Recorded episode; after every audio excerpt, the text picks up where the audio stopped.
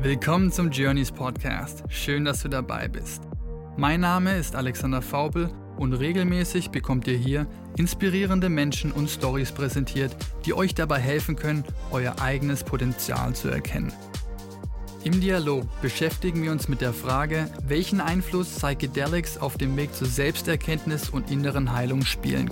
Wir teilen Erfahrungen und stellen sowohl traditionelle als auch moderne Mental Health Tools vor, die dich auf deinem Weg begleiten können, das Leben zu führen, wonach sich dein Herz sehnt. Und nun wünsche ich dir eine wunderbare Zeit, wertvolle Impulse and let the journey begin.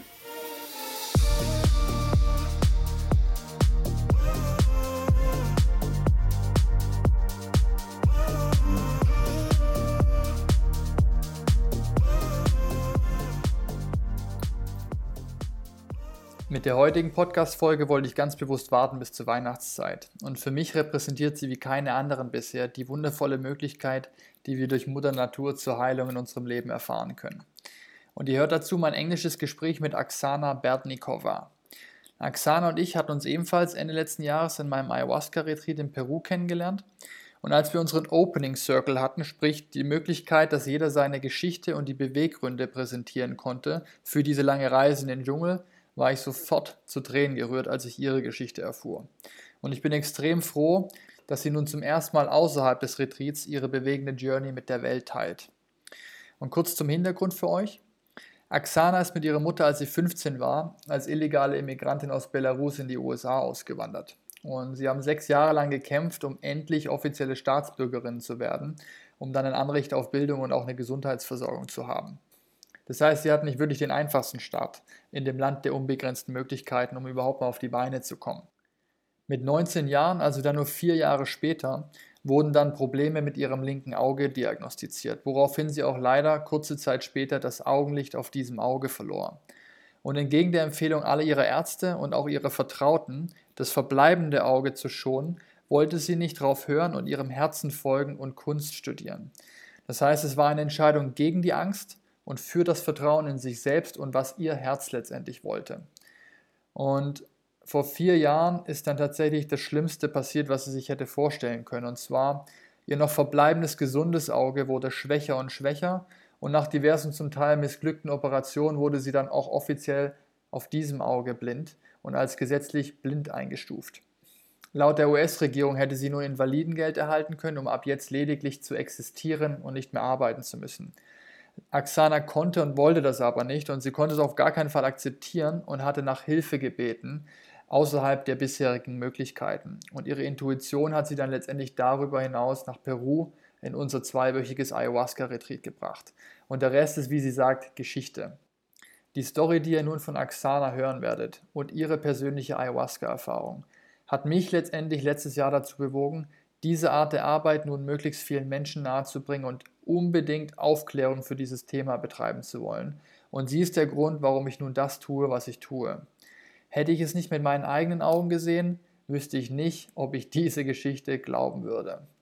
Und seit diesem Tag, welcher nun ein Jahr her ist, gibt es für mich nichts mehr, was ausgeschlossen ist. Manche mögen es Wunder nennen, andere nennen es Liebe oder einfach bloße Heilung oder sogar Magie. Aber für mich verdeutlicht Aksanas Geschichte allen voran die Schönheit, die unser Leben für uns bereithält, sobald wir schaffen, mit Hingabe und ohne Widerstand unserem Leben das Vertrauen zu schenken, dass es alles für unser Glück bereits bereithält und wir nichts weiter tun müssen, als loszulassen und auf unsere eigene Stimme im Herzen zu hören. That's it. Und als kleiner Bonus für euch zu dieser Folge sozusagen bekommt ihr auch noch erzählt, wie es sich anfühlt, als Frau einen vierstündigen Körperorgasmus zu haben wie es ist, 400 Mal zu sterben, um danach wiedergeboren zu werden, wie eine Augenoperation im Amazonas abläuft und was für ein Verhältnis ihre Großmutter mit keinem wenigeren als Albert Einstein hatte. Wie immer, auch dieses Mal ganz viel Spaß, viele lehrreiche Momente und falls noch nicht passiert und ihr zukünftig Interesse habt, an einem unserer Retreats in den Niederlanden teilzunehmen, meldet euch gerne im Newsletter an für weitere Updates. Und jetzt genug von mir, ganz viel Spaß mit der Journey und Axana. Like this 2020 it, itself alone just shake your head what sometimes happens in a year feels like a lifetime and sometimes 10 years can feel like nothing um, so yeah for for me personally four years a lot has happened like a lifetime I I went blind. I I came out of it. Thank God you have had this experience. But I, I only know that that part of your story for the last year, right? We've only known each other for not even a year now, which is a little yeah. crazy. But I know that this year alone, a lot happened in New York in your little apartment. Actually, is it the new apartment already? That you're in now, now? I'm in my new apartment. Amazing. My new apartment. Well, then the old one. I know a lot happened there uh, yeah. during the pandemic um, lockdown. But I think before we touch that, the I would be interested in listening again a little bit in your background story. You mentioned that as immigrants, you had a little rough time at the beginning when you came to the U.S. But I think that mm-hmm. plays a also a vital role when we touch a little bit your story of you know how we met in the jungle and why you did um, the ayahuasca retreat as well. Um, can you little just get a little bit into how this all started and your little your past background? Yeah. So uh, I guess I'll just give a whole entire background a little bit. So I'm from Belarus, and uh, as famously everyone knows that we have a dictatorship for the past 26 years, and I am 34. So most of and I was born and raised in communist Russia, so most of my life I've existed in those regimes. Not that we were very affected, we were a normal middle class family, and those regimes usually affect the upper class uh, very badly. And um, but if you're just a, a regular family who has a job and children, you just kind of exist. And as a child, I don't remember much. I just know it through kind of through history books and small moments that I remember of going grocery shopping with like tickets instead of uh, money because quotas and portions that were allowed to be distributed among the families. But anyways, my mother migrated to United States by herself with me. I was the only um, underage child that was left. My two other siblings were older and already had their life established in Belarus, so didn't, they didn't want to move we moved to the United States on uh, immigrant, not on the immigrant. We moved to the United States on a tourist visa to hope to stay and figure it out. She wanted to provide me a better life, a better education, a better future, things that were kind of um, not easy to obtain where I'm from. And especially back then, United States had this aura around it, like the land of uh, the, the big American dream that everyone wanted so badly. So yeah, we came here and it it was tough. You know, it's just I was 15 years old. Nor my mother nor I spoke any English, uh, so we just kind of have to figure it out how to, for me to go to school, how to, you know, learn English, how for her to find a job and make money and sustain. And of course, on the back of the mind, it's always how to legalize ourselves because being undocumented immigrant is of course that's a life you can live and a lot of immigrants do but if your goal is to come here and provide your child a better future i have to get education and I can only get education if I'm legalized. There's no system where undocumented immigrants can get higher education. Mm-hmm. So yeah, that that was life, and uh, we can have a separate podcast on that topic. I won't I won't get into too deeply, but to the question that you ask that pertains to how I ended up in uh, in the jungle. So a big the biggest thing the biggest problem the issue for most of undocumented immigrants is that one education and two healthcare.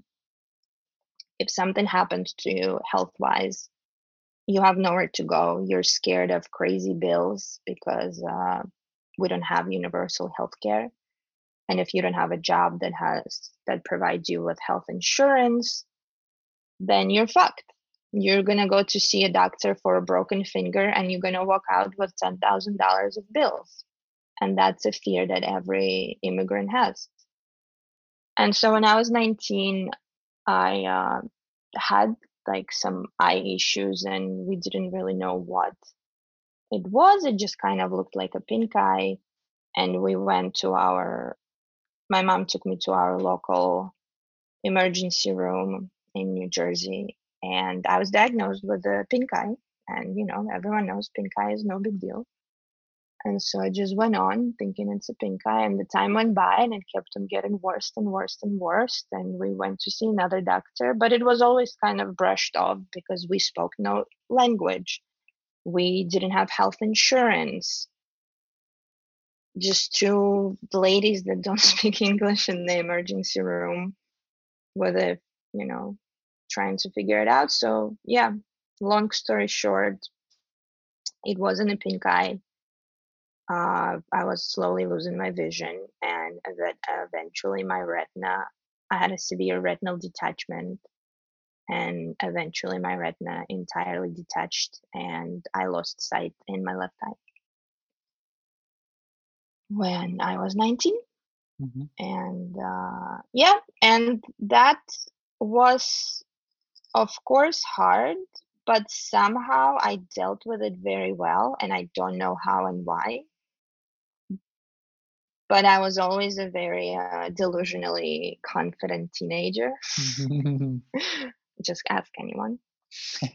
and uh, I think that really helped. It really helped the way I always was very confident and outspoken. And perhaps just because my life was always throwing me curveballs and mm-hmm. I learned how to deal with them since I was young. I had wonderful friends around me. My family was very supportive.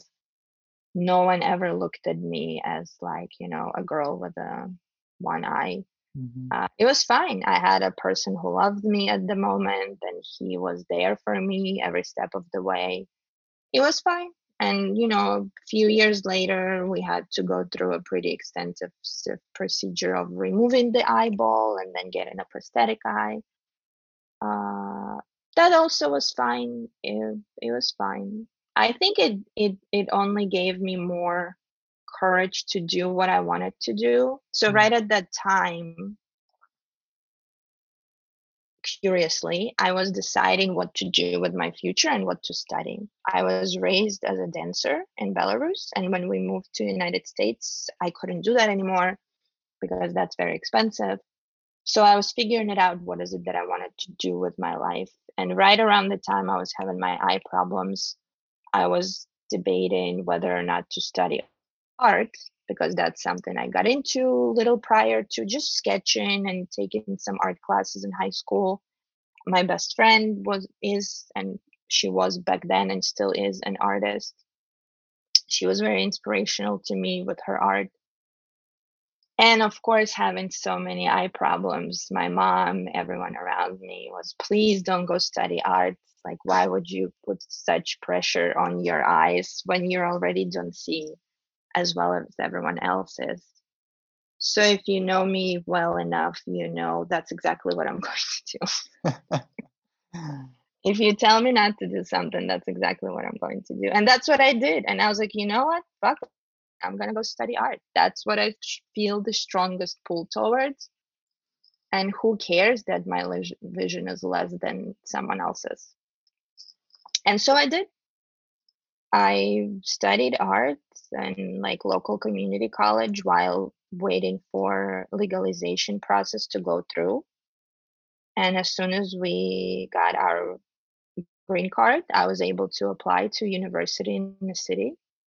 And I got in to one of the best art schools in New York, and the rest is history. How old were you there? So um, I think I was 23. Yeah. So it took eight years for you until you got to the to New York to go through all yeah. of this to officially yeah. be, you know, documented yeah. and officially. Yeah, it took us six years to be documented. Um, so from 15, yeah, like around 21 and then we got docu- got our immigrational status came through around 21 for me and then i still needed a few years to kind of prepare myself to go to new york because i felt like my english wasn't quite good my portfolio wasn't quite good. So I kept on studying at community college in New Jersey, just building my art skills and portfolio and bettering my language until I felt like it's time for me to apply to a university in New York City. Hmm. Yeah, so I had to, you know, took a little bit of a longer route than traditionally would. That has nothing to do with anything because you have chosen this path even though a lot of people a lot of people that loved you as well told you better not to do it right out of fear that you might potentially hurt your other eye or potentially also lose the eyesight um, yeah. but you just said that you said screw this that's exactly why i'm doing it but at the bottom of this decision was it that you said you felt the strongest feeling to do this? So was that also another kind of heart based emotional intuition based you know decision that you that you were doing there? Yeah it's the only thing i've really felt the pull towards. It's the only thing i could imagine doing till the rest of my life. Mm. and even if it meant i'm only going to do it for four years and then my vision's going to go to shit well then at least i'm going to do something i really love for four years. Well that's an amazing mindset to have. Is that that's is that normal in your family that you pursue something no. it's you right? Definitely not uh, normal in my family. I don't know. Yeah i talk about it with my mom all the time and she always jokes about it that i'm not her child. I, I don't i don't operate the way she does or the way the rest of my family does but um, i don't know i don't have an answer to that i don't think i'm special in any way I have, I think I have very interesting and unusual life experience. And I choose to look at those life experiences differently. But aside from that, you know, everyone has life experiences. Yeah, but you have special ones, I think, as well. And the the first time I heard your story, I cried my eyes out because I couldn't hold back. So, well, the truth is, that was the first time I cried my eyes out. Before that, I never shared my story. I, is, I went I went through life not yeah. sharing it. So you went through art school not telling anyone that you only had one eye. You could only see on no. one side. No one knew this, right? No one knew, not my teachers. Maybe a couple of friends. Like at some point when I get really close to someone and they become dear in my life, I disclose it just because I little bit feel like I'm lying. Uh, wow. Right, not telling it. Even though most of the time nobody's asking me the question and they can really tell the difference. But once I get really close to a person and we spend a lot of time together and I care for them and I and I want them to see my true self, right? and having a prosthetic eye makes me feel like well it's not part of my body it's not mm-hmm. part of my physical body or it's a it's a it's aesthetic thing right it helps me to blend in in this world. If i take it out i look very different. I look like a, a creature from another planet. Um, i look great but um, what a lovely creature. I mean, I, obviously but uh but i'm different and it's it's shocking to people to, to see uh, someone like that. So therefore it was invented so people can blend in and look like everyone else. We love things like that. We love things that look like us it makes us feel comfortable uh, and that's okay it's a human condition so yeah anyways once i get really close to someone i have the need to share because otherwise i feel like i'm not sharing my full self with them. Mm. And so, yeah, all throughout school, maybe a handful of people knew my best friends, people that I got really close to. And it was just more like an FYI, oh, by the way. And they're like, oh, oh, cool. I thought you had a lazy eye or whatever. Mm. And I'm like, yeah, it's that. And that's it. But no, no teachers, nothing, no employers. I've never disclosed it to my employers because my work field is very visual. I'm an art director and a designer. And people don't know much about it and and i don't need someone to think that that somehow hinders my abilities because it doesn't was that a key reason why you didn't disclose it? Yes. Yes it's a key reason because navigating this world as a visual person as an artist as a designer as an art director half of my vision is gone. People gonna think i'm less off than the rest of the designers but i'm not. That does not take away from my capabilities how did that i mean that i just tried to imagine how this would have would have been. It's really hard if you've not experienced this of course but listening to your story and i know we're going to touch this later but how does the did this influence your feeling toward your you just call it true self but you say like it's not part of me and i need to have it just to blend in into a world which doesn't allow much space for you know the not the unnormal or people are afraid of this at least. And you had to kind of do this even though potentially you, you would rather not to but you felt this would make life easier i guess. And there, there should not be more explanation on the topic and it just helped you go through life with less effort you say less effort and less pain maybe even as well but how did this situation change the way you thought about yourself in a context of who am i and what am i here to do you know and this this wider scope of things. And maybe that has something also to do with uh, why you decided to to become a monk at one point. I remember that story as well but I'm just curious. Uh yeah i think if you ask me if I was if I could change it, if there was some sort of magic that I could change it and and not have that experience, of course it's very easy and to say like, oh my god, of course I would love to have my eye back. But the truth is not. I think that experience tremendously changed me.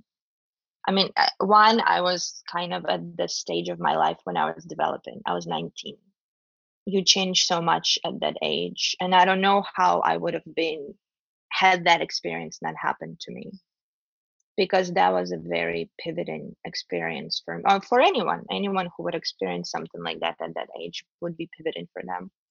I I went through an extensive process of loving who I am, despite the fact uh, living in a world where women need to be just so, just a very particular way. Uh, and I'm not. And learning how to love myself as is is a journey. Learning how to be with people, even though inside, even though with people who know nothing about it, inside of me, I always feel like I'm slightly different and I think everyone can relate to that with some sort of difference, whether it's a physical difference or emotional or psychological or mental. And it's a whole other conversation. It's a huge topic in the world of disability, right? Some disabilities are visible, some disabilities are invisible. And if there's something inside of you, whether it's visible or not, it always makes you feel slightly different from the rest of the world. And it's a constant feeling you're learning how to live with internally uh, because we have to navigate the society we're in. And some societies are better and more accepting, and some are not. It depends on where you're from and where you live and the kind of people you surrounded yourself with. But back to your question um, yeah it it made me think about a lot of things differently i've i think i've become more accepting of other people's differences for sure. I don't think i would have been like that had that not happened to me. Mm-hmm. i started seeking out different experiences because like that made me that made me feel there's just so much to to life. I was living a very uh, you know and I think a lot of people at that age do. We we live like a pretty structured life, right? You you live with your parents, you go to school, you have some sort of activities. I was a dancer. My life was projected for me. Oh, you're gonna graduate from your dance academy, you're gonna go on study further, become a, a dancer or a dance teacher, and then life happens. You migrate. But still, you're like, okay, now we're back in school and you're gonna be studying something, and then you're gonna get educated and you're gonna get a career and yada yada yada. And then life happens. And then I got disrupted again by my eye issues. And then that taught me really quickly in my life that oh those disruptions gonna be happening all the fucking time. There's no control over uh, the they time. will never they will never stop. And that's the beauty actually because otherwise life would be so boring mm. and monotone um, and so that that also made me realize how uh, how truly privileged I am also as as much as I've experienced the thing that not a lot of people have but still at the moment in time that happened to me I was in United States I was surrounded by people and the community that was okay with that. I think it would have been very different if I was in Belarus. I don't know many people in, in like I grew up there. If there was a person in the school who was on the wheelchair, they were a laughing stock. And a lot of countries are like that. Not in the United States, it's not like that. I mean, you're from Germany, it's also not like that. Yeah, so after that, I I think I just started like questioning a lot of things because I was young and so much was happening to me, and there was a lot of, but why, but why me, and what does this mean, mm-hmm. and how do I move forward? And it was little by little. One thing was I was like, fuck it, I'm going to art school, and not only I'm going to art school, I'm going to the best fucking art school in United States uh, I'm going to live in New York City. I'm going to experience everything I can possibly experience. Then during my uh, graduation, I just didn't feel right. Here I am graduating this very fancy art school. For what and why? Mm-hmm. Like just to go get a job at some fancy agency? It just didn't sit well. I left. I went to Brazil and you know i worked at a children's orphanage that showed me another part of the world different people who do have their also differences. Uh, poverty of course was heartbreaking. I've never seen anything like that before. And then and then of course i always come back home and but there's always this pull towards something else ever since then and i didn't know what. And i think it was just me getting acquainted with who I am. Learning who I am and and why am I here and what for. The, the purpose and all question. of those yeah and all of those experiences was like a little closer and closer and closer mm-hmm. to get to that like another one that you mentioned was me being a monk uh, i don't come from any religious background you know, being raised in a communist country, we were not allowed to do that. But and which is fine by me. You mean another thing that, that people not told the, not, not to do, and she did anyways? Right. No, no, no, no. The fact that I'm okay with not being raised in any sort of religious context. That I think that allowed me a freedom of exploration on my own as an adult. I didn't have any preconceptions about religion whatsoever. It wasn't a topic in our household at all. Um, yeah, then like a few years goes by and I have another strong pull to go and explore another side of me that I never had or thought of, which is a spiritual side, just kind of stumbled upon Buddhism by a very good friend giving me a little book about Dalai Lama and everything I read, and, and it really resonated with me. So I took off and I went to live in a Buddhist monastery. Uh, and that was the most magical experience. You were in Nepal, right? Yeah, I was in Nepal. Uh, monks are extremely wonderful people, so joyous. Mm. Of course, they're wise and so tranquil and so kind. Uh, everyone knows that, but what people don't know is that they're fucking hilarious. they have an, the best sense of humor and they laugh all day long.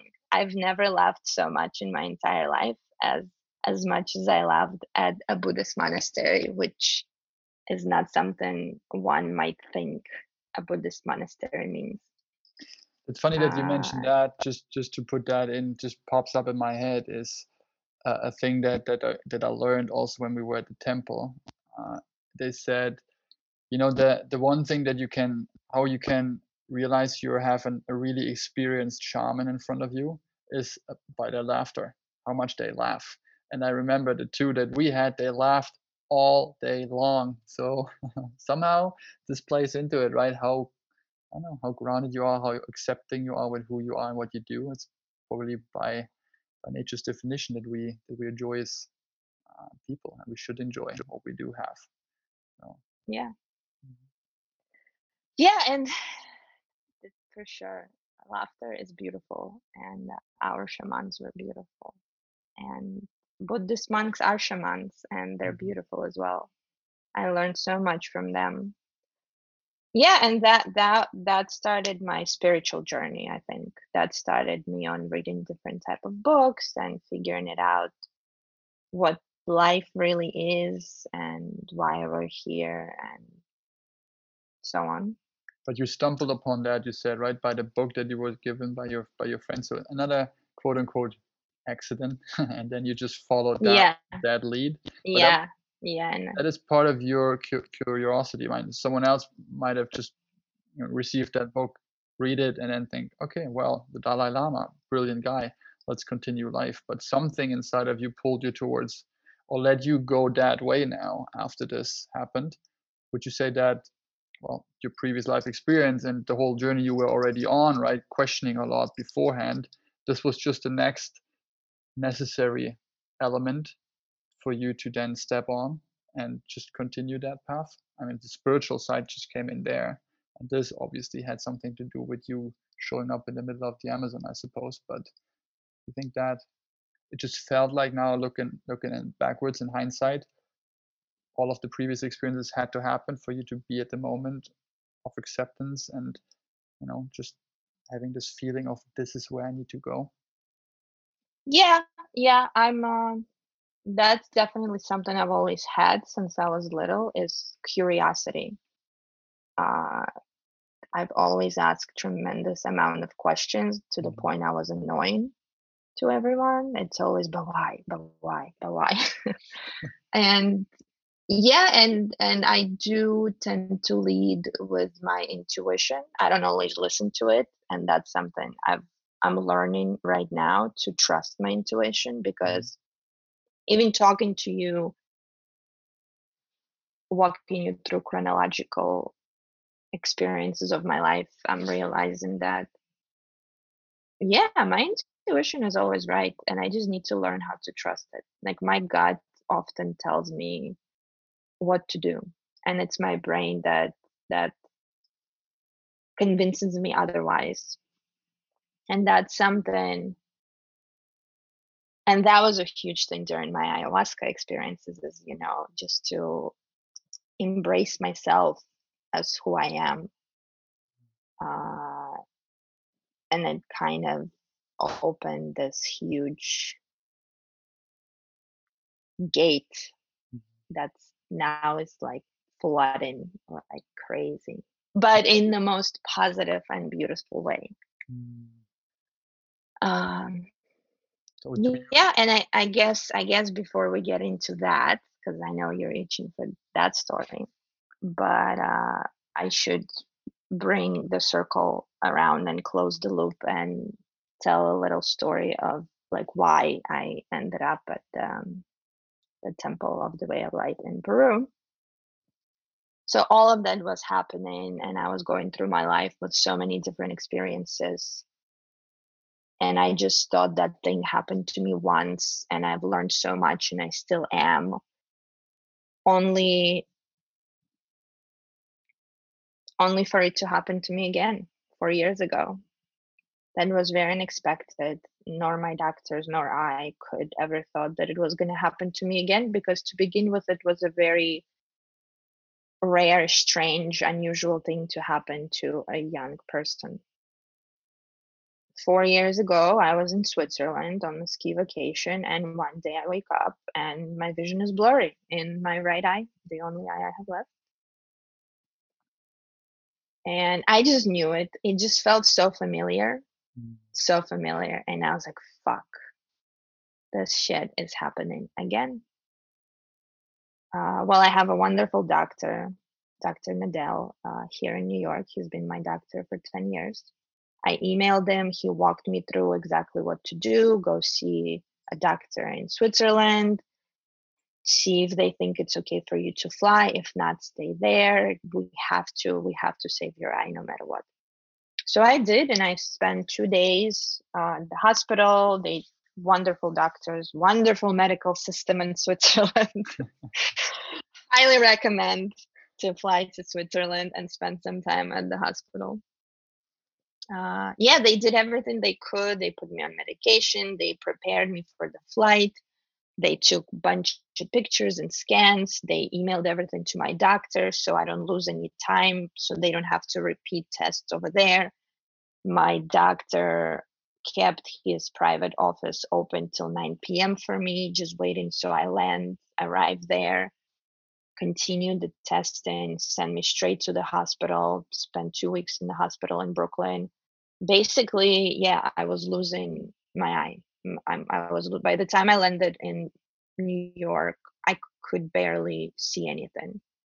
I could barely navigate the airport, and um, you know, me being me, of course, I didn't call anyone. I didn't ask to pick me up. I just stumbled around until I found a, a taxi uh, that would take me to my doctor, and it, it all worked out. So yeah, it, the same process started happening to my right eye. My retina was dying. Um, they they did everything they could for two weeks at the hospital to stop the process, and they did. And um, and I was released. And then a month or two later, I, had a severe retinal detachment, which brought me back to the hospital for another set of surgeries to attach the retina and try to keep it in place, which left me with a really scar and weak retina um, and oil in my eye. All of that combination of things made me legally blind. Which means uh, my vision was so shit that according to the government, I cannot perform work and life and I can collect disability and um, I guess just exist uh, as best as I could. So, yeah. But uh, that, of course, wasn't an option for me I just couldn't. It just I'm I'm so young. I couldn't. I couldn't accept it that I'm going to just now sit around and wait until medicine progresses so much until they can help me. And that's basically was my doctor's um, motto. We just have to take it easy and take it slow and make sure not to lose in your vision entirely because medicine is constantly evolving and one day there will be something that's going to help me and strengthen my retina whether it's you know possibility of retinal transplant which right now is not a thing but hopefully in five to ten years so yeah i decided to continue my life the way i did with a very blurry vision I learned how to work again. I learned how to adapt. I learned how to use digital devices around me to support me to blow up things on the screen. I read a lot of articles st- uh, about what other assistant devices are out there. I used my phone a lot to take pictures of menus at restaurants and blow it up and zoom in. Uh, Meanwhile, I didn't feel quite comfortable disclosing it again. So I I, wa- I worked jobs where nobody knew mm-hmm. that I couldn't see shit. I've walked into glass doors uh, blaming it on clumsiness. Uh, I've walked into telephone poles on uh, foggy days in New York, and that shit just blends in, and you're just walk straight into it. Uh, yeah, I've I've not recognized people I know because they're standing three feet away from me and I'm just ignoring them and give them a bitch face because I think it's a stranger. I've walked up to a total stranger on a date thinking it was my date.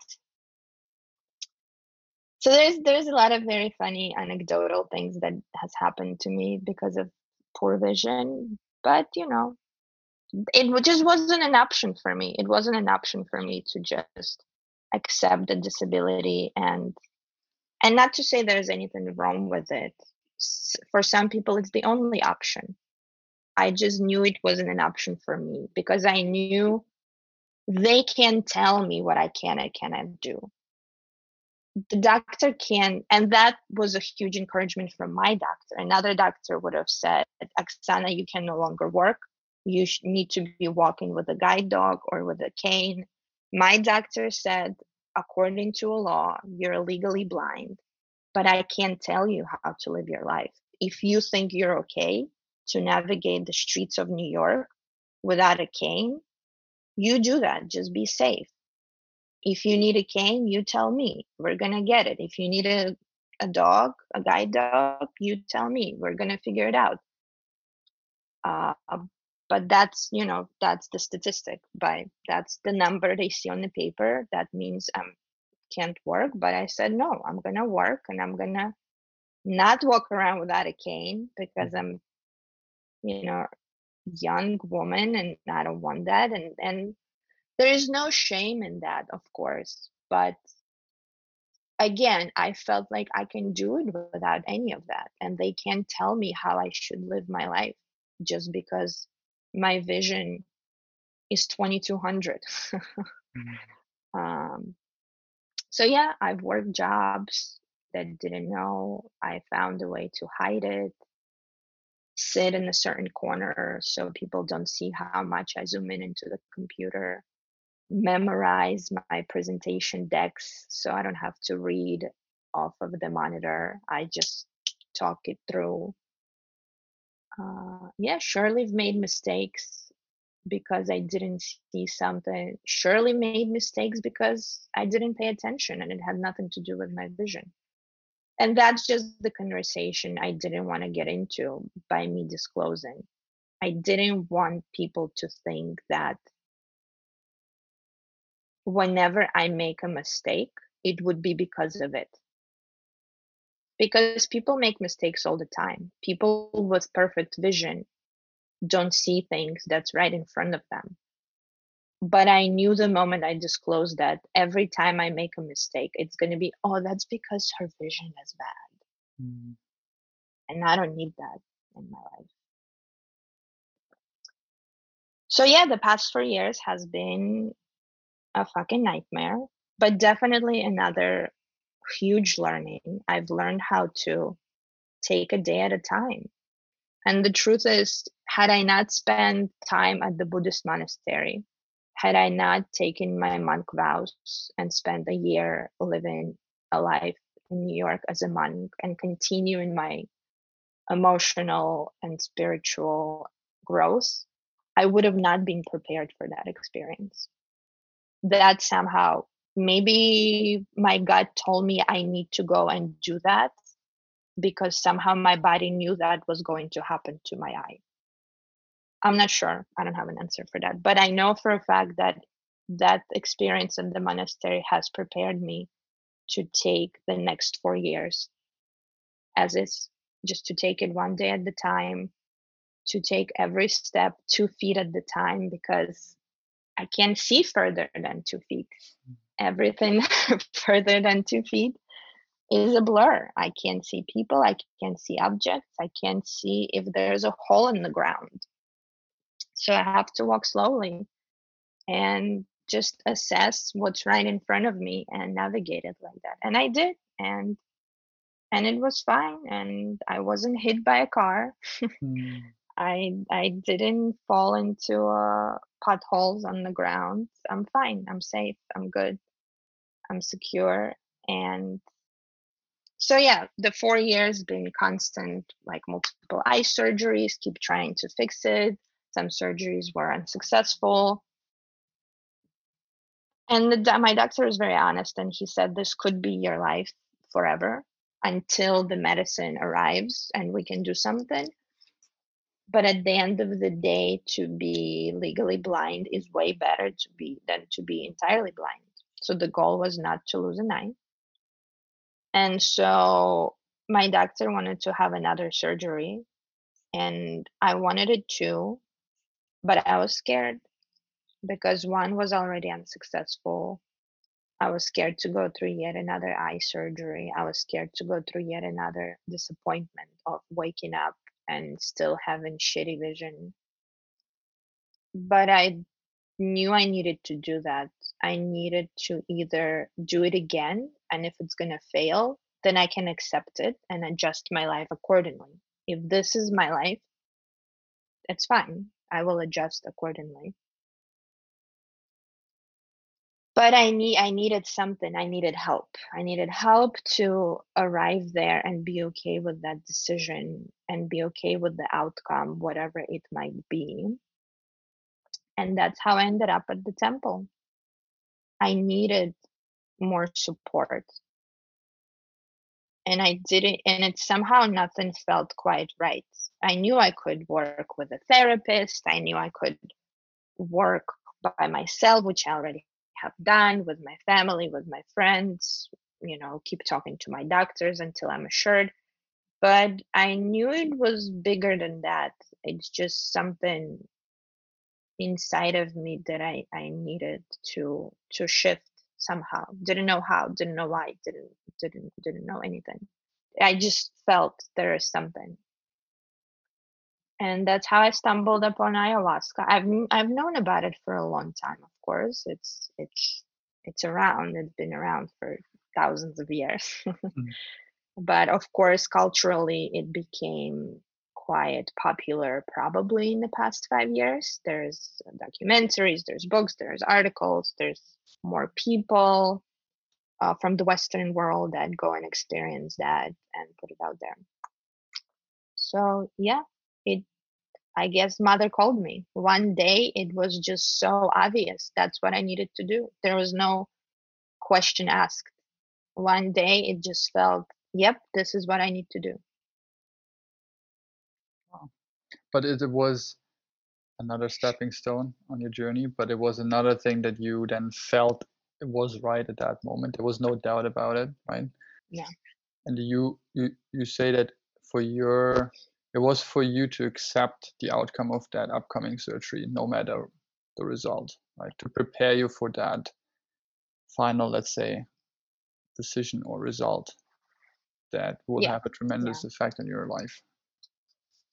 Either or. Yeah. Either or. Wow. I remember that when we went to the temple and we had our first opening circle. So every one of us, of those 20 something people, were all sitting in a circle. And then everyone had the chance to, didn't have to, but everyone had the chance to share their story and what brought them here. And I still remember when you shared yours, I told myself to not cry as the first person out of this, you know, and as soon as you opened your mouth, it was was done because I felt so much empathy and so much so much for your story personally that it just yeah, it touched me so deeply. And the way you shared it was another thing that brought me to tears was the fact that you presented it as a it's just a matter of this is how life is. I'm here basically just to to get a little bit of support. I think your, your, your little words were, I'm just here so I know what I will do after the surgery and if I lose my eye, it's okay. I know other people that are blind. They live happy lives. Blind people live happy lives as well. But I don't want to be blind if there's a chance. So I just I just hope that here I can find some more clarity and answers for me uh, in this spiritual question in the temple and this just killed me this was for me like oh my god what am i doing here right and look look at this brave woman coming here and sharing this and now well now realizing that before that moment you never shared the story with people besides you know your your really closest friends. And then opening up and a lot of us did at that point open up to 20 something strangers in a way right? So deeply private intimate details on what you know brought us here and what you know our biggest fears are and what our wishes and hopes are. And this was of course one of the elements that bonded us so deeply together and we had this deeply human connection that started there. Um, it was the first thing we did right uh, when we when we shared all of those stories. Wow i know that you had some crazy rides in those nights in those jungle huts. Um, but i maybe just want to put out this one situation I still have so vividly in my memory, and then we can you can tell me how how we got there. But I remember that one morning, I think it was after the second or the third ceremony, and the night before, and we had our little little living room thing where all of us came together, and then we had breakfast there, and then you know everyone showed up in the morning at, at a certain time for breakfast and there was a library as well and i just saw you sitting there by yourself with uh, a book in your hand on the table and you were just sitting there by yourself reading and i thought huh what's Aksana doing there uh, and just went up to you and asked you how you're doing how was your last night how you feeling and you said you looked at me and you said alex I just came in here this morning. I don't know why, but I had a feeling that I, I needed to take this book, sit here. And I opened the book and I was I was able to read again. And I couldn't before. And I just stood there and I, I listened to your words and then I, I don't know what I what I said. I, I probably didn't say anything. I just started shaking my head. At that point, I saw so many other kind of miracles happen in that place. So for me, it was, of course, she healed herself or did something with her eye jesus but you said this and i was so i could see in your face you were smiling left from left ear to right ear and you were so happy at that moment and i felt it and i was so grateful for this as well but maybe you can steer us to that moment and how how this made you feel um, before and after and this special moment i think this was a, a pretty for me at least seeing you this was a pretty special moment yeah the journey to that do you want me to go straight into that night and skip the mm-hmm. first night? I don't know. You tell me. I mean, there were a lot of interesting ceremonies that I remember you had, but just whatever you want to share and what, yeah, what brings out the magic of what you experienced there. I think I have to kind of start from a first night because they're related. I think second night happened only because first night happened. And, you know, everyone at the temple experienced my first night. the whole jungle did as well. yeah, my first experience. I have. I'm not very experienced with psychedelics. First of all, that was my first time. I did experience a little tiny baby mushroom trip a few years prior. Nothing major, just a little bit. Just felt the nature, saw some art. It was great. It was beautiful but it wasn't any of those experiences transcended or some people truly feel the shift within themselves by working with a psilocybin it was more of a fun thing. I was young i was in art school was a uh, very cool art party and it was a perfect place to do it and i did and it was great. That's it. Aside from that i haven't experienced any psychedelics or mind altering substances actually. So yeah i was i was definitely a little bit nervous but i trusted. I i just didn't have anything else left and i've always loved nature so much and trusted nature way more than i can trust people. So i thought you know what? There's no way nature's going to harm me. It just has no no reason for that. I'm i'm I'm here, I'm seeking help, and I know Mother Nature going to help me however she thinks is fit. And you know, we all needed to write down our intentions, right, before we went in and what is it that we want from this experience. And I, of course, had my list, and at the top of my list was um, to, I guess, at the top of my list was how to deal with my fear of going blind, whether to accept it, whether to look at it, like experience it and be okay with it, whatever is the outcome. I wanted to be, I didn't, I didn't want it to fear being blind. Like I said, I think it's okay being blind. People are blind in the world and have wonderful lives. And if that's my path, then be it. So yeah, that was that was my intention. But as I was going into my first ceremony, I somehow realized that while I've never met Mother Ayahuasca before, I can't just walk in and be like, "Hey, Mother Ayahuasca, can I pretty please have this?" It just didn't feel right, so I decided to just, you know what, I'm just gonna surrender. That that's gonna be intention. I'm just gonna sit here and say, "Here I am. I trust you. Do whatever you think is needed. Do whatever you think I need, because you know better what I need than I, human, do." And so yeah i i drank it i sat on my mat and for me it was immediate um immediate. It started with uh tinglings and like very wonderful beautiful pleasurable feelings all over my body. And yeah it was just amazing. Very vocal very i don't know if i should say that on air uh, what do you? but well actually in my defense in my defense i didn't know it was happening externally. I thought it was all like happening internally and i felt really great and i felt my body and i really got in touch with my physical body.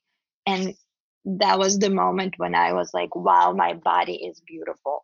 Like my body is beautiful and it was just so pleasurable only to find out the next morning that everyone heard me and I was not internalizing and it was totally external and pretty vocal and basically I was having an orgasm. For a, a long time. I mean, I was not in the realm of where time existed. Yeah. So I don't know for how long it was, but people who said around me who did not experience much that first night. So they got to experience my experience in the proper time realm. And yes, they did say it lasted a while. Amazing. Um, So- so basically, what you asked for was, can I get to know you? I don't know you, ayahuasca. Um, I'd like to meet you. And what she said was, of course. How about a little self-love? I send you four hours of extremely sensual joy and bodily feelings that make you scream for a long time in uh, ecstasy. Yeah. Yeah. That's basically what happened. Not the worst first Uh, date. Not definitely not the worst first day. Uh, yeah. And I, yeah, I experienced that for quite a while until it has come down and then I died. Right. That, that was, uh, and it's really hard, weird to say that like out loud to people. I know I can say it to you because you were there and you experienced it. But the couple of times I shared it, the story with people who've never done ayahuasca, it doesn't mean much. People are like, well, what do you mean you died? You obviously did not because you're sitting in front of me. And that's true. But I did. I, I truly died. I felt it like in in every millimeter of my body in every cell i i i died and i felt my chest not moving. I didn't hear my heartbeat. I didn't hear air coming out of my nose. Uh, but my mind was there and i just kind of noticed it and i said oh. I think i died. Okay. That's cool. I mean, I knew that was a possibility. I've read a lot of articles and I watched some documentaries with some poor outcomes from ayahuasca ceremonies. And if that happened to me, I guess that happened to me. And oh, cool. Sure. Yeah. And then I just sat there like thinking I'm dead. And then all of a sudden I came back to life with this like huge gasp for air. It was like full body experience. Like and then as soon as I came back to life, I started giving birth. Uh, and I just started like pushing something out of me. It wasn't a thing, it was more of like energy. And as soon as that was done, I died again. And it was like, and then I came back to life again, and then I started giving birth. And that, and I was going through that cycle for what felt to me like 400 years. The time was passing by, my flesh was decomposing, like I felt my flesh decomposing. I felt like the building around me collapsed and I was now in the jungle because hundreds of years passed by, and of course, the Temple of the Way of Light no longer exists. And uh, I'm just in the jungle going through the process. And with each process, I thought of things of like, well, what about my job? And the voice was like, it's it's okay, it's okay. What about my dog? What about this? What about my friends? What about my family? And every time was like, it's okay, they'll be fine. They'll, they're they're all gonna be fine and I was like, okay, okay, cool. Yeah, that's that's cool. And each time I went through that cycle, it was more in it it was more and more evident that well, this is what I'm here for. That's my purpose. I no longer felt like me, Aksana, but I felt very large and big and feminine. So I've never felt so feminine in my entire life. And I each time I was growing and taking up more space and I felt very large and pulsating and and I saw these colors and at some point it everything became very echoey. And I think I was inside of the earth or I was earth. And I was just going through the cycle. I was dying, I was coming back to life, I was giving birth, I was dying, I was coming back to life, I was giving birth. And that was a cycle of life. And of course, like, you know, the less romantic things, like I was throwing up all over myself, like liquids were coming out of every hole, like I was crying, I was laughing, sobbing, throwing up everywhere, like buck kid did not exist in my world. It was just all like here. I was like in this in very different space. And yeah, and I I just accepted it. It was so it was so it's it's so hard to put into words, but it was so glorious. Like I've never experienced anything more beautiful than that. So blissful, so powerful, so feminine, so gentle, so loving, but powerful, mostly powerful. Strong, yes. Very strong and very powerful. Like, yeah. And then at some point it stopped. I just exhausted because I kept on going and going and going. And it was an entire body experience. And at some point, I just like stopped and I was like, I, I can't. I need to return. This is too much. And that's when I heard Damien songs and I didn't like it because all throughout the the dying and the birthing and the process, I heard Leela's songs. And it it was right. It felt like home. That experience felt like home. And uh, and then i heard damien singing to me and i did not want it. I did not like it. I couldn't take it i told him go away i i, I can't and he wouldn't of course Uh, but I kept on battling him, and I said, "No, I, I don't want you here. Go away." Well, Damien, the male Shipibo healer, the male shaman, and Leela, the female uh, shaman we had, right? But okay, you were battling Damien. Yes. So as and as you know, and for those who doesn't who don't, through the ceremony we received three songs. One song at the beginning by Damien, the male um, Shipibo healer, and Leela, who is the female, and that's intentional. So we get both polar opposite energies, the male and the female. So we receive a song by both of them at the same time at the beginning of the ceremony, and then they go around the circle, and each person receives one song by Leela and one song by Damien. So Leela was very powerful to me. And when Damien, Damien came, I, I couldn't. I couldn't accept his energy at the moment. So I pushed him away, uh, obviously spiritually, not physically, because my body couldn't even move at that point.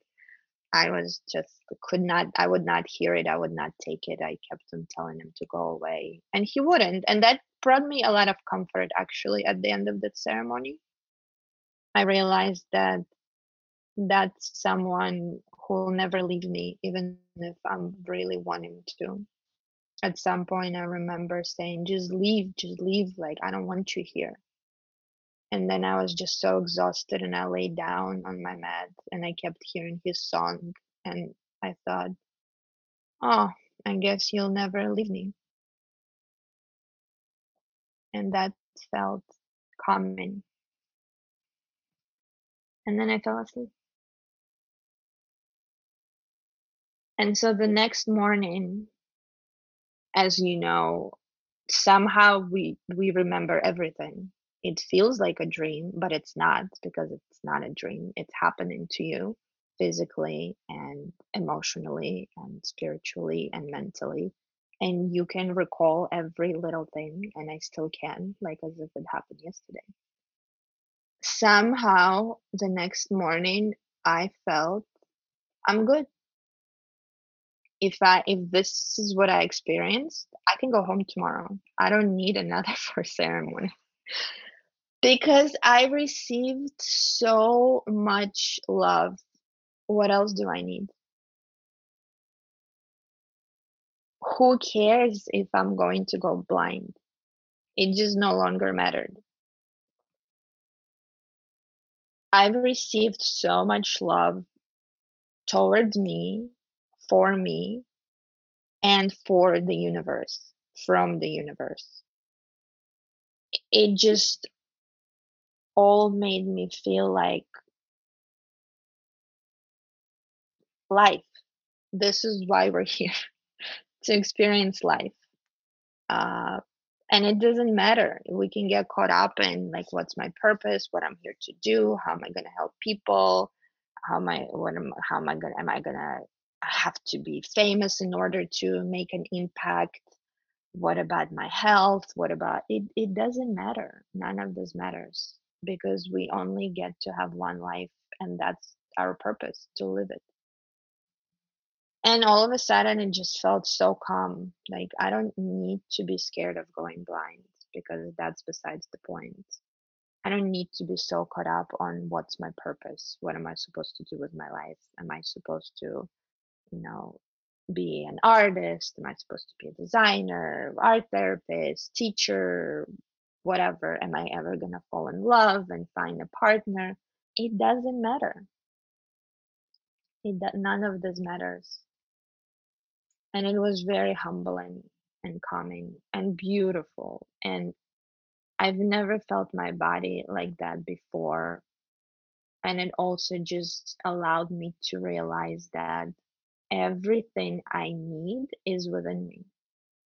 I felt so powerful, so strong, so feminine. Like, fuck, this is my body. Holy shit. I never felt my body like that. I never knew how powerful my body is. I never knew how powerful my mind is. Like I I am the earth. I am the universe. And so is everyone else, right? I just got to experience it. I got to feel it. And that's a privilege, I think. Like I feel very lucky to ex- have experienced that. And I hope and wish that you can or could. Uh, uh, or, and everyone, everyone in my life, everyone I talk to, I want them to experience that. I guess I can't experience the feminine side, and that must have been super powerful to realize that you can actually give birth as well. Yeah. give life. Yeah. I mean, how crazy is that in it itself? But to experience yeah. that fully, that's something I yeah. And and I've I've never given birth, um, and I don't have plans to do so. But to go through that process 400 times in a row I've definitely looked at every person I know in my life who's a parent differently. Women who gave birth to human beings. It is the most po- powerful thing we can experience. Did you look at your mom after that? Differently. My mom and my sister, uh, that experience definitely affected our relationship in a positive way I am much more patient uh, and accepting with who they are, especially my mom, because I think it's a, we all know a parent child relationship is very complicated, no matter what the circumstance. It's just a complicated relationship. Yeah, I I acknowledged the power that she gave the power that she showed to this world by giving birth to us and by raising us. And sure, she's not perfect. And it's a really weird dynamic, especially now that, at least for me, I feel like I'm in this age when I'm becoming a full on adult and I'm starting to see my parent as a human in the world, not necessarily as my parent anymore. Mm-hmm. So our my relationship to her is changing. I don't think her relationship is changing to me. Maybe it's for every parent. Maybe that's the way she is. And she has verbalized it to me that she will always see me as her baby. But I am I am no longer seeing her as just my mother. I am now seeing her as a woman, as a human in the world, as a person, as an individual and that's a hard transition. Oh it's really hard. And uh, that's a different conversation we can have for hours and hours and we have. But this experience definitely equipped me with how to look at that person in my life differently how to be more accepting and gentle with that person in my life because at the end of the day they're just people and they're doing their best here that that's it you know. us do right live our own little dreams we call life and try our best to live it the way we want to and you said accepting others especially mom and accepting your own fate you say that? Because you said after the 1st mm-hmm. sermon you said well i'm i could go home. I received i remember that you actually said i'm sure if it was the, the next ceremony or one of the others where you said i'm not drinking tonight i received a lot and i'm just taking a break. Was it that one right after you, you said that? No that was that was after second. Okay. i did, after my first one i did say i'm okay to go home right now. It that's just how i felt but of course you know, I wasn't going to. I made a long journey to come to Peru to experience that. I'm not going to go just after my first ceremony. But I felt that if the next four ceremonies will be nothing, because some people experience nothing, at least in the ceremony, uh, the word is that mother keeps working with you just through different ways. For some people, it's very um, big dramatic experiences. To some people, it's very subtle things that happen after ceremonies. So either way, I thought I'm I'm good. If I experience nothing the next four ceremonies, I'm totally okay. And so I had my second ceremony, and that brings it back to your question about that morning when you saw me reading a book that happened after second ceremony. And i needed to tell the first ceremony because i thought that prepared me for what, what i was about to receive. Mother ayahuasca showed me so much love that after that I trusted it completely, entirely with my life. And I already did because I already died and I accepted it and I was totally okay with it. So the trust was there. And so I think I was prepared to receive my next gift. It was a scary gift. Uh, happened very similarly. I drank, I sat down, I started feeling it immediately tingling around my bodies and i'm like oh cool. I can do this again. I can have another four hour orgasm. Why not? Because it's it started very similarly just like tinglings and you know and i was like all right only i'll prepare better. I'm like i'm in for it. Let's go. Uh, and again again i did not feel the need to ask for anything. My second ceremony i decided gosh, there's so much for me to learn from this. Who am I to think that I know something? I know nothing. I know absolutely nothing. So again, I'm just going to place my trust into the process and allow it to happen to me. Mm-hmm. Only this time I was like, I'm putting bucket right in front of me. Lesson learned. So I held on to the bucket like dear life. And I'm like, all right, this is good. I'm feeling it. I know exactly what's about to come. Oh no, no, uh, I did not know what's about to come. It's it, it got really dark, really echoey, really cold and sterile very quickly. And my body went through like weird spasms. And I saw this visual very clearly I was in like a Rubik's cube. My my body, my physical body was in a Rubik's cube and something was moving Rubik's cube, like twisting it, readjusting it, and I was moving with it. And therefore my body was making these like adjustments.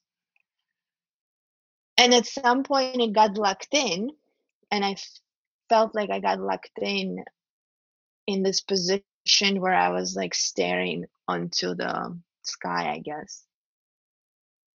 But the point being is like with my right eye, I was staring up. And then I got locked in. I was like paralyzed. I couldn't move. And then I started feeling this heat, a lot of heat in my right eye. And I got scared. I was like, oh. Something is happening to my right eye. To track back a little bit, because I came here with an intention of working on my fear of going blind. I kind of predicted that I might go blind during one of my ceremonies and I might freak out. I've even talked to our facilitators. I've talked to Adam about it before my ceremonies and I told him if this will happen, I don't want you to worry. I don't want you to freak out. I want you to let me go through the process of the ceremony because I've already talked to my eye doctor about it. If, even if for real, something happens to my retina in the middle of ceremony and it detaches and I'm going blind, there is no reason to like rush out of it. I have 48 hours before like to get to the hospital. So another four hours to allow me to finish ceremony is really not going to change anything. He he said thank you for letting me know, um, and okay, that's what we'll do if that's to happen to you. So that was very important for me to prepare them. So yeah, and and I was like, oh shit. something's happening to my right eye. I'm feeling so much energy and so much heat in my right eye that I started to be scared. And then I thought, I, I shouldn't be scared. That's why I'm here. This is the reason I'm here. So I started repeating to myself, like, I trust the process. I trust the process. I trust the process. I'm here so you can help me. Just do whatever you think you need to do.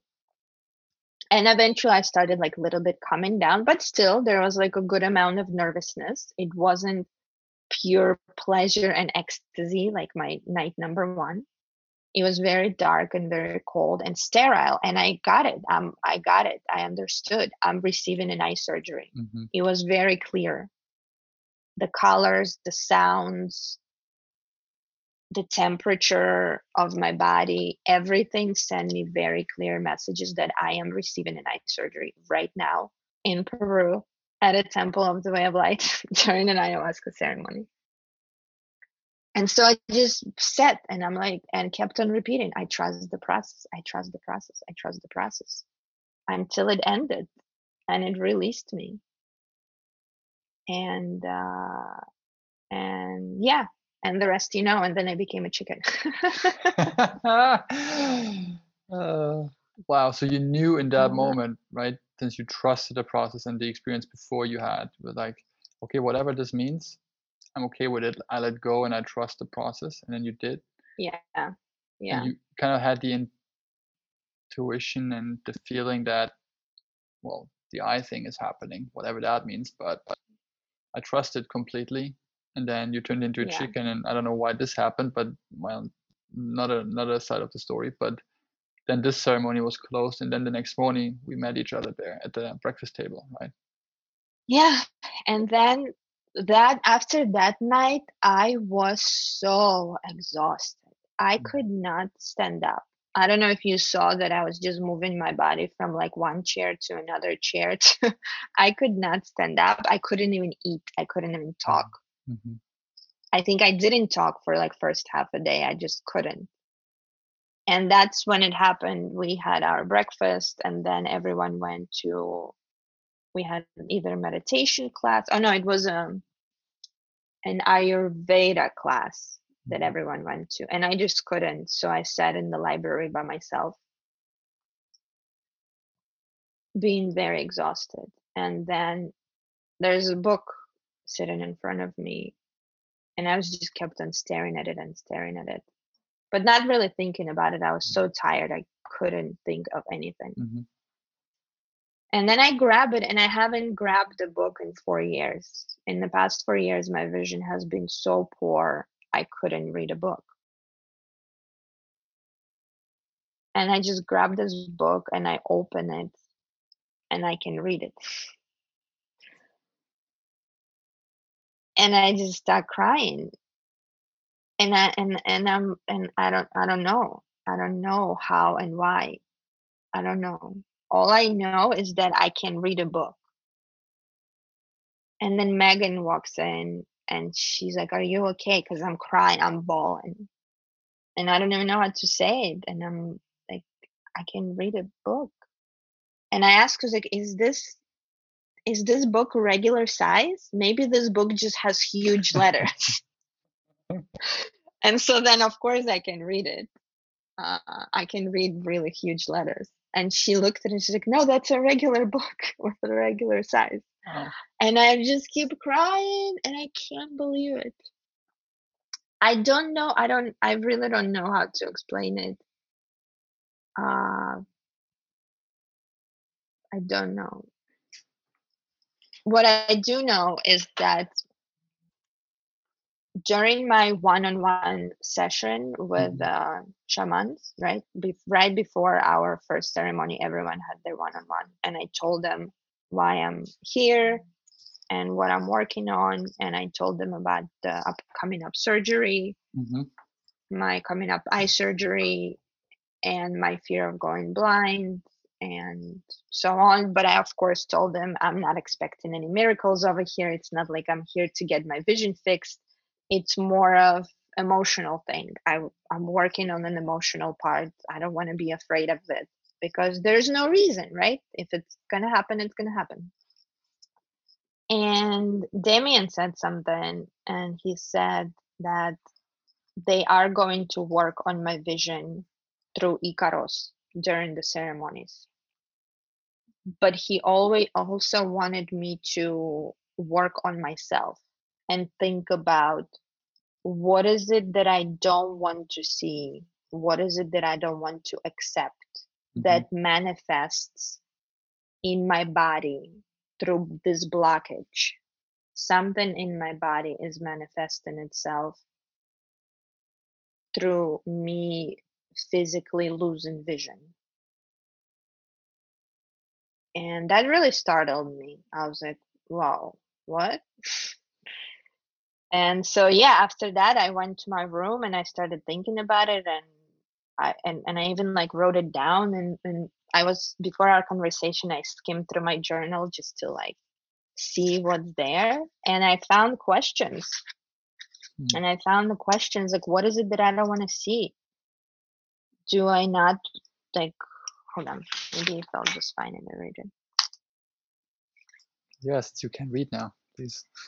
now that I can read, um, right? Is it about me not accepting my nurturing side? Is it about me not accepting my feminine side? Is it about me longing for love? Is it about me uh, accepting longing for belonging?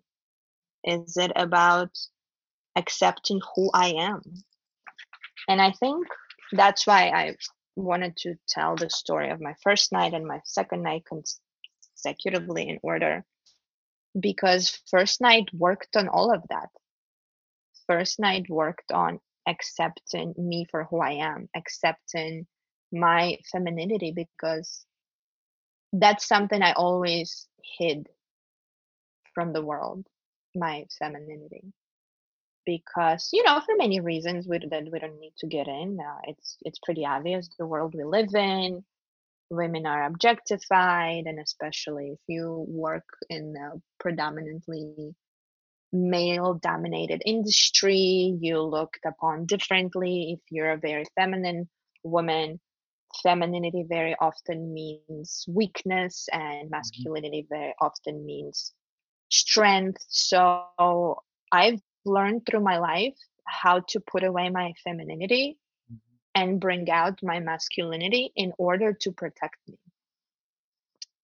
and that first night brought it out that first night showed me that that's my power that's my most powerful side that's who i am I'm feminine and I'm powerful, and they don't have to be mutually excluded, exclusive. And that's something Jan helped me to understand after my first night of talk to her. She said that that was sounded like me just really ex- allowing and expressing to the fullest my feminine side, the creator, right? The creator. Mm-hmm. I was dying and coming back to life and giving birth i was the creator and creator is a female only we can create. Sorry you true. can't. That is so true. And so it helped me to deal with all of that to accept me for who i am to see my my power to see my strength to see my potential. And only then i was ready to receive an eye surgery. And I don't know how to explain it, but it happened. And after that, I knew I'm going to go back to New York and get my eye surgery, and it was going to be successful, and it was. Exclamation mark. Hello, world. Exclamation mark, exclamation mark, exclamation mark. Wow. Um, I mean, oh God, we can go in so many directions from here. We could, right? Um, but for me, this was I could not believe what you told me there this morning. It is it sounds so crazy and if I would have not experienced it firsthand, saw it with my own eyes, you know, seeing you, listening to you, I would still not believe it. But now, you know, I know it happened. You're the living proof of this. And of course now if you talk about it and you've you listen to more of those stories and especially ayahuasca and those plant medicines and then someone says like yeah of course and then i had plant surgery on my eye my eye got you know got warm and then i was staring at one point and i don't know what happened but i felt like something is working on my eye and the next morning i could read again. You you go like yeah of course. Good job. What else? Um, but for non-experienced people this might sound so surreal and how could this work? And probably to this day i mean did you ask your doctor what did he say? Did he had an answer? Maybe there's no answer. Maybe there doesn't need to be an answer for this miracle and those miracles that happened there but did you question that again and like what happened exactly and how it played out? You just accepted and were grateful for what happened? Yep i did not question it. I i don't want to pretend like i know why and how it happened. I don't know. I don't know. Could it be that it's coincidental in the time that my retina fi- finally healed? Maybe something anatomically happened and some sort of scar peeled away during that ceremony just because the timing? Possible. Hmm. why during that ceremony though? I don't know. Why not, not why not any other day? We keep on asking why this why that why me why you we we don't know and do we need to? I don't need to i'm good. I, got an eye surgery during ayahuasca ceremony and then i got a, a real eye surgery in the hospital in in manhattan and uh, they were both successful and i'm happy. You look really happy as well and i know you had a pretty i mean it was a crazy 2020 for most people but you told me last call we had that you had an amazing year, right? Relating to the previous four years and how horrible those must have felt and the process you had to undergo and go through. That this year, did you use the word was one of the best ones you had? And it was a really good one, at least. Um, you moved totally. To... It's I'm having one of the best years of of my life, and and I don't know. It's just, and I think you can say the same thing, and so many people I know Jordan can say the same thing, but it truly does feels like after that experience my life is just in this constant state of improvement. Like everything is just getting better and better. Like so so so many imp- improvements. Obviously, the major one for me, I had a successful eye surgery. That's an improvement. I can fucking see now. You know, it's great. Highly recommend. Uh, good good vision. Do not take it for granted, kids. Uh, yeah, I have a job, and I had a job before, of course it's the pandemic. I still have a job and I love my job and I'm growing professionally. I keep on growing spiritually and intellectually because of my ayahuasca experience. I'm looking at things slightly differently, continuing to question things. But also, it's hard to explain, but the past, particularly the past month, but since we returned from the retreat, it's been like on and off. But the past month has been really magnified.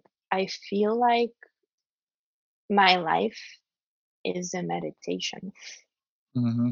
I'm not sure how to verbalize it. I'm, I'm not someone who've read 10,000 books on these topics and I can use all the proper uh, words to verbalize what I'm experiencing. But it feels like my life at the moment is a meditation and I just allow life happen to me mm-hmm. and and I'm okay with that.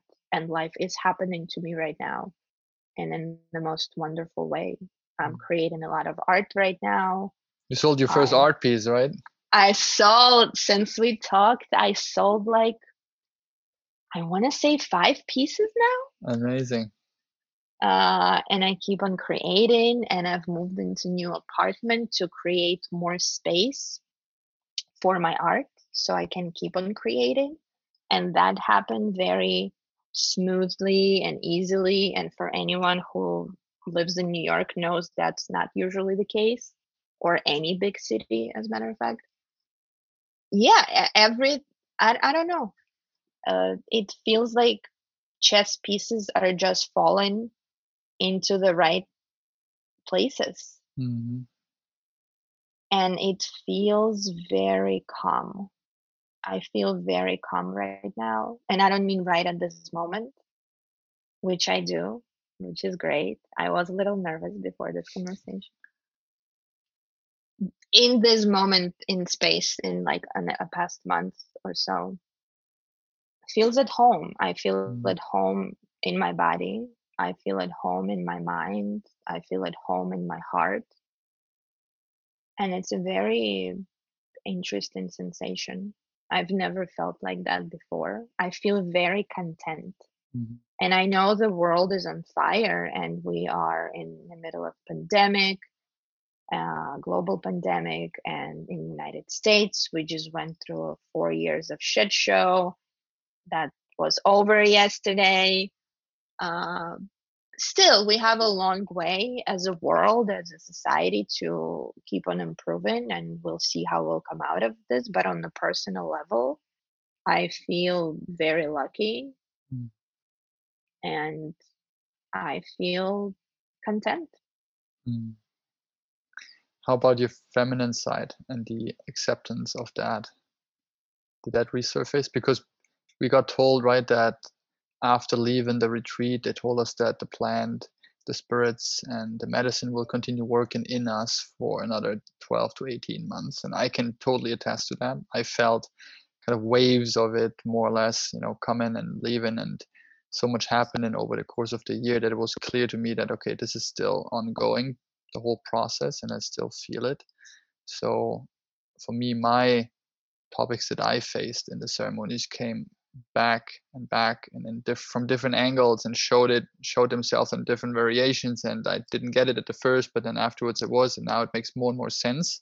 For me the overall year was a process of trying to surrender as much as I can to whatever happens and trust in the process which was not easy right? It was definitely not easy. It was really hard sometimes.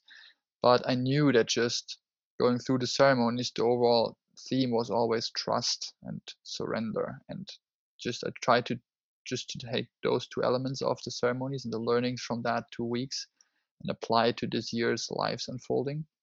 And for me it served served me well you know it kind of was my my north star in a way where at points where i felt really low i still had this trust trust in into this is also part of it now and will pass.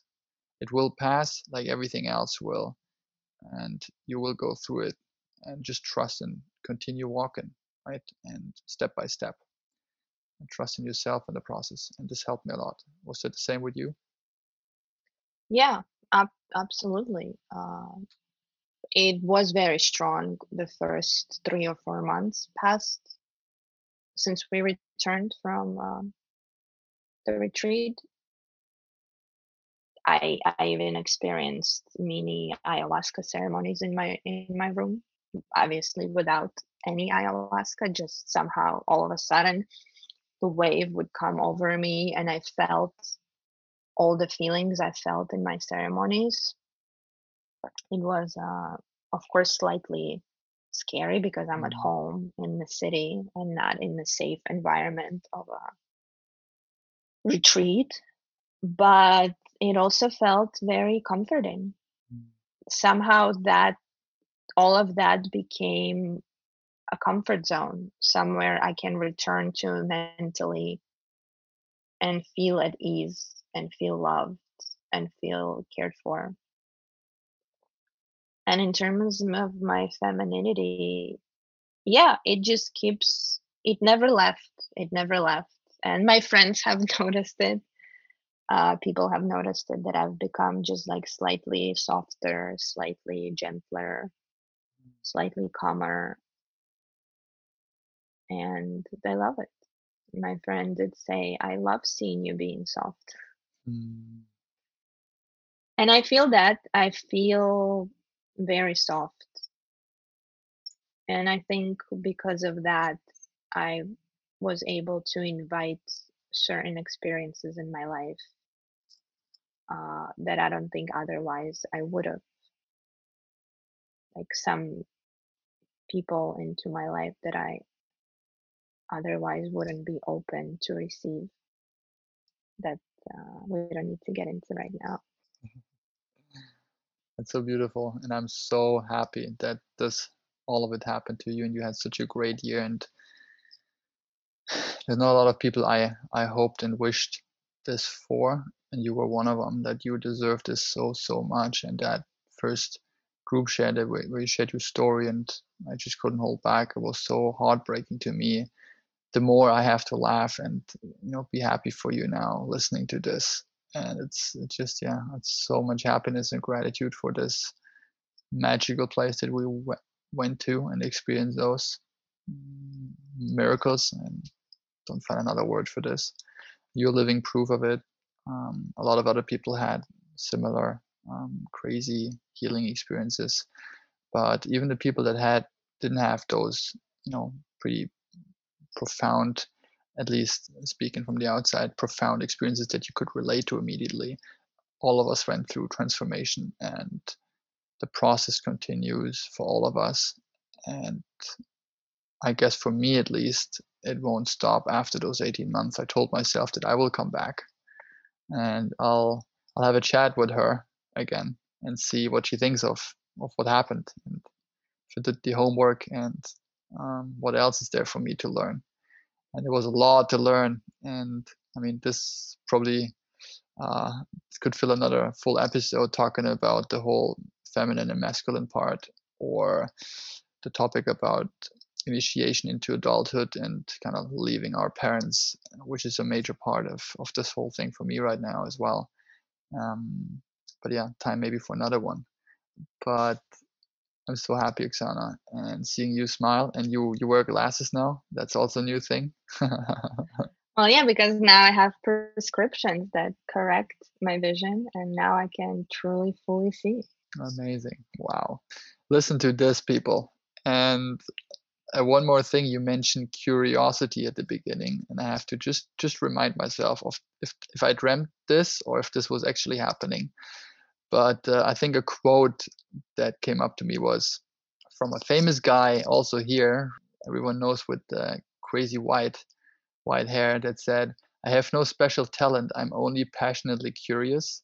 This was Albert Einstein you mentioned something about your grandmother and this particular person.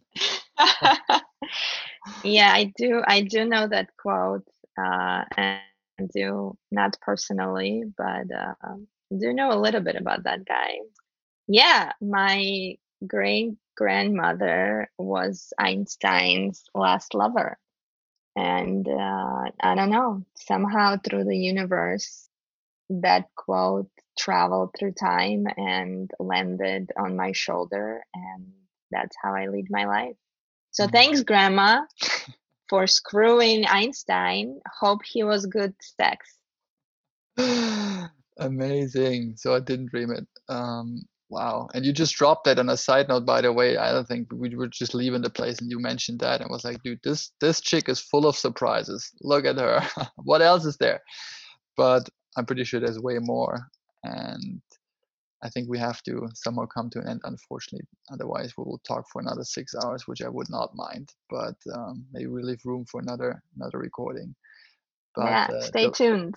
Stay tuned. Yeah, let's see if the, the other eye comes back as well. Um, the last question I normally ask people is if you would have the chance to go back to yourself before the first ceremony, what would you give yourself as a recommendation or would you what would you tell yourself before going into your first ayahuasca experience nothing absolutely nothing everything played out exactly how it was supposed to and i'm just happy to be on the receiving end.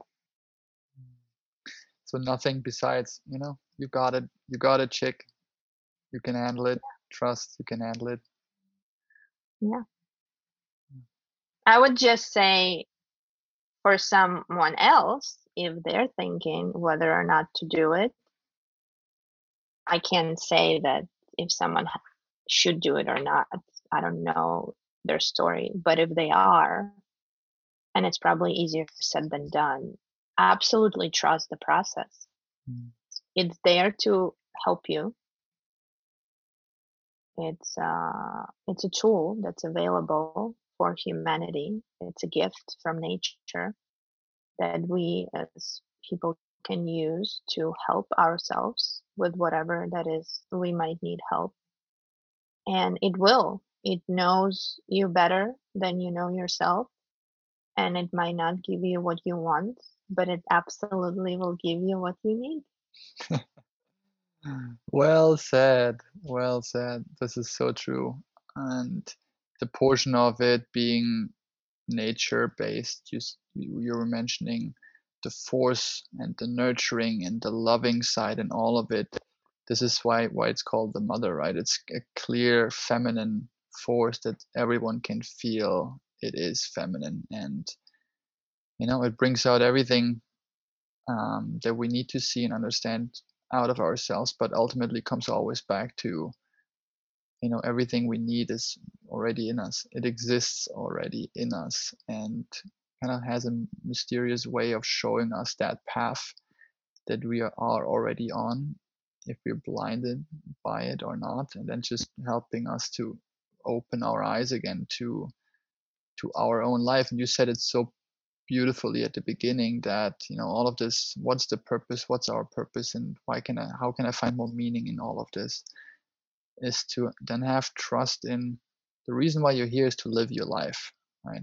And to find ease and contentment and peace in that that your life is yours to live no one else's. And you aksana can only be the aksana that you choose to be and no one else can it, you know do that for you. And it's so easy to say and it's so hard to actually do. But for me personally this was a tremendous help understanding and realizing that this is what we what we're here to do just live our own life and listen to our own calling or whatever you want to call it. You know that inner voice that tells you who you are and to be okay with that? Might it be accepting your body you going blind um, your your issues with whomever you had um, physically mentally spiritual emotional wounds you have all of it to then come back to a state of acceptance and wholeness that then hopefully will guide you along your path and influence others that you that you meet and then you will share that with and i know that you do do this day by day and you help me be inspired and be curious i learned a lot already from you i'm super grateful that you are part of my life since then and that i continue learning from you Thank you a lot for that. You're very welcome. I'm I'm glad to be the muse. yes. and thanks but, uh, thank you for one organizing this, but also to flipping your life upside down and doing the work that you're doing now. I remember the first time I met you and you told your background of, you know, your career and everything you know this young handsome successful guy just doing his thing in germany and then one night after i don't remember which ceremony you said. I think i'm a healer. And no doubt to me it was like yeah you fucking are and i felt it from day one i met you your energy the ability you have to create a very comforting and safe space for someone to be is undeniable. Your ability to really listen to someone else is undeniable. So thank you. Thank you so, so much, Aksana. And Ah, this was a perfect ending. Uh, what could I ask for more? Thank you so much, and also for being brave and sharing this now with me and the world.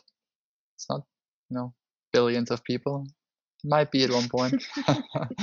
but thanks for, for being that brave. And I know that this story will touch a lot of people's hearts and hopefully help other people to realize that there might be some something else that can help um, if they're searching for answers and they couldn't find them yet uh, in the spots where they were looking for them. So thank you so so so so much again, and yeah, I wish you a wonderful uh, start into a new presidential time in the U.S., especially New York. But yes, please, more celebration and hopefully bomb ass parties tonight um, to celebrate Woo-hoo! that. Douche yeah, lead in the totally. Oval Office. Amazing. All right. Yeah. I'll I'll think I I'll chat to you soon then. Thanks, Alex. Thank Auf Wiedersehen. ciao, ciao. Bye bye. bye.